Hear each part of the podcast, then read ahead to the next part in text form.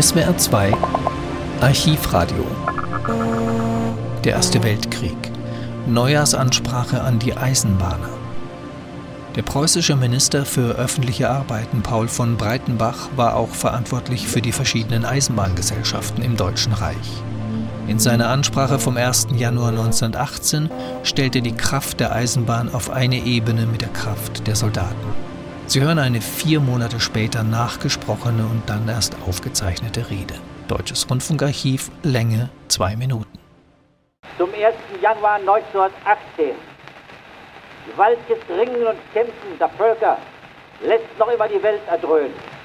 Auch dieser Jahreswende fehlt der Friede auf Erden. Er fehlt nicht zum wenigsten denen, die im Zeichen des geflügelten Rades stehen und meiner Sorge anvertraut sind.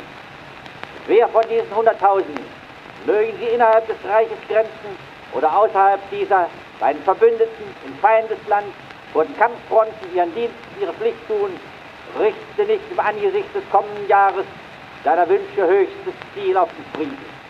Es wäre wieder menschliches Empfinden, wenn es anders wäre. Aber eines erhoffe ich, dass die vom geflügelten Rade keinen Frieden ersehen, der nicht die Zukunft des Vaterlandes sichert, keinen Frieden wollen, der uns nicht Licht, Luft und Entwicklung offen hält. Die Kämpfer an der Front kämpfen für solchen Frieden. Ihr Heldentum erfüllt uns mit Bewunderung, mit sie erlöschenden Danke. Aber sie stehen und fallen mit den Leistungen und dem Können der Eisenbahn. Versagen diese in ihren Einrichtungen, versagt ihr Personal, ist alles Heldentum vergeben. Wie jene mit Leib und Leben in Not und Tod wie des Vaterlandes sein und werden einstehen, so wird vom vaterländischen Sinne dieser gefordert, dass sie alles hergeben an sittlicher und körperlicher Kraft, an Pflichttreue, Ausdauer und Fähigkeit, dass sie stark bleiben gegenüber der täglichen Not und Beschwer, die an sie und ihre Lieben herantritt. In mehr als dreijähriger schwerer Kriegszeit sind sie es gewesen.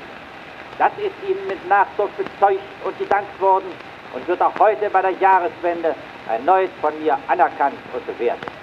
Ich weiß und vertraue fest, dass auch das neue Jahr die Beamten und Arbeiter der preußischen Staatseisenbahnen wie der Reichseisenbahnen auf dem gleichen Standpunkt äußerster Pflichterfüllung und Hingabe an das Vaterland finden wird. Den Frieden fördert, in solcher Gesinnung verharrt. Sie hörten die Neujahrsansprache an die Eisenbahner des preußischen Ministers der öffentlichen Arbeiten Paul von Breitenbach.